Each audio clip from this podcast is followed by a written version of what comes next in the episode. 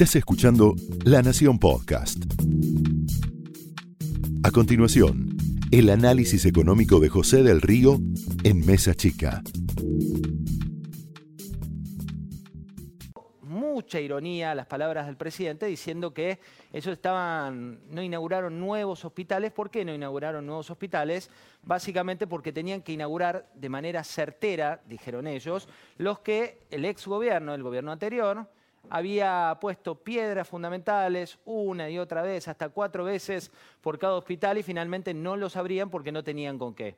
También le respondieron con el SAME de la provincia de Buenos Aires, también le respondieron con la situación que se atravesaba en los distintos hospitales, pero ¿quién lo hace? No Vidal. Vidal hoy estuvo hasta pocas horas antes de empezar aquí Mesa Chica en un Zoom con referentes políticos, más de 300 referentes políticos estuvieron conectados con la exgobernadora, donde les dijo que no se iba a rebajar a contestar a este tipo de acusaciones porque estaba tratando de construir. La misma estrategia sigue el expresidente Macri, la misma estrategia está siguiendo el ex jefe de gabinete. Ese es un frente. ¿eh? El, el presidente eligió una estrategia que es construir su propio relato. Nosotros tenemos mucho respeto por la investidura presidencial, mucho respeto por el presidente de la Nación, pero hoy habló de economía y habló del dólar. Fíjate lo que decía el presidente Alberto Fernández de lo que está pasando con el dólar y después te cuento qué es lo que realmente está pasando. me preocupa y que estamos viendo cómo resolverlo. Porque no hay argumento lógico para que esto pase. ¿eh? La economía cae porque la economía no se mueve. Si la economía no se mueve, ¿para qué necesitan estos dólares? Para nada, solo para especular. En plena pandemia, el presidente también construye su relato, que es cuáles son los villanos de la nueva era. Ese era un estilo de gestión muy, muy similar al de Cristina Fernández de Kirchner, que siempre elegía distintos frentes o abría distintos frentes para ir avanzando algunos casilleros. Un casillero es el reabrir la historia reciente, ir contra la exgobernadora de la provincia de Buenos Aires, quien junto al expresidente forma parte de los líderes de la oposición hoy guardados. En el otro lugar está Horacio Rodríguez Larreta, quien está formando parte hoy de la mesa chica de decisiones del gobierno por la pandemia que hoy los une y por la distancia de las próximas elecciones de medio término. Respecto a lo que dijo del dólar el presidente, la verdad que en materia económica, y le vamos a preguntar en un ratito a Carlos Melcoñán, esto no es eh, ningún tipo de, de verdad. Digo, es solamente una construcción de generarte un nuevo villano. Por un lado la política anterior, por otro decir que los del dólar son especuladores. Dice la historia económica argentina, una historia que me gusta recorrer una y otra vez, que cada vez que hubo brecha tan grande entre el dólar oficial y el dólar paralelo, la demanda de dólares, la gente que compra dólares, sube. ¿Y son todos grandes especuladores? No, no, tiene que ver con que nuestro país, lo hemos dicho acá lamentablemente en los últimos años una y otra vez, no tiene moneda, no tiene una moneda con la que puedas ahorrar, no tiene una moneda en la cual los argentinos crean, no tiene una moneda, y eso el presidente lo sabe. Sin embargo, está tratando de generar el enemigo número dos, que es los especuladores que compran dólares. ¿Para qué necesitan dólares los especuladores? Y muchas veces para ahorrar. Muchas veces hay gente que tiene cierta capacidad de ahorro y puede ahorrar.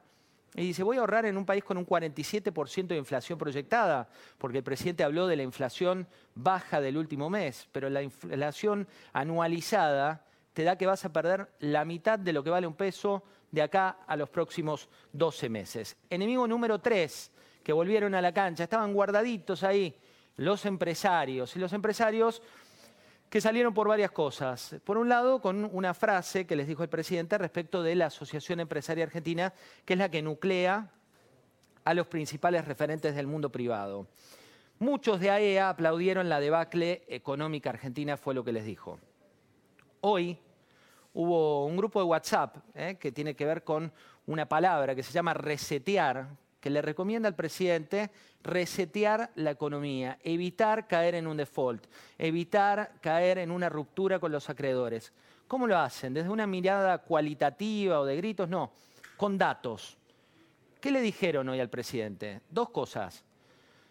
Que para que el país crezca vas a necesitar inversión privada. Inversión privada no son solo las grandes compañías. Es la pyme que está acá cerca del canal, que tiene una cafetería y que te dice, no sé cómo voy a pagar los sueldos el mes que viene.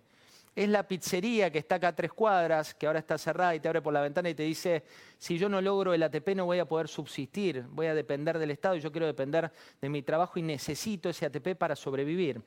¿Y qué le dijeron hoy estos empresarios en ese grupo que, como te digo, se llama Resetear? Dos datos muy importantes. Primero que vas a necesitar inversión privada. Para necesitar inversión privada vas a necesitar que la inversión de las empresas sea superior. Y para eso tenés dos datos comparativos. Uno es que la Argentina tiene un bajo nivel de endeudamiento en dólares del sector privado. Es decir, las empresas no están expuestas al dólar. Números. La Argentina tiene un 17% de endeudamiento privado de empresas sobre el PBI. El PBI que es la riqueza que genera el país en un periodo de 12 meses. Perú, 25%. México, 40%. Colombia, 60%. Brasil, 65%. Chile, 134%. Y te repito, la Argentina, 17% sobre el sector privado. ¿Qué significa esto? Que si vos no llegás a un acuerdo con los acreedores, la inversión privada, que la Argentina tiene un muy bajo nivel respecto del PBI, de lo que se genera en un año, más que bajo nivel, te doy el dato exacto. La inversión extranjera en la Argentina es del 15% sobre el Producto Bruto Interno. En Brasil, del 36%. En Colombia, del 57%. En Chile, del 90%. ¿Qué vas a necesitar para crecer como país? Que las empresas puedan ser viables en el mediano y largo plazo. ¿Qué vas a necesitar como país? Llegar a un acuerdo con los acreedores. ¿Qué pasó en el último día? El ministro Guzmán fue el quien le puso palabras y creó un nuevo enemigo.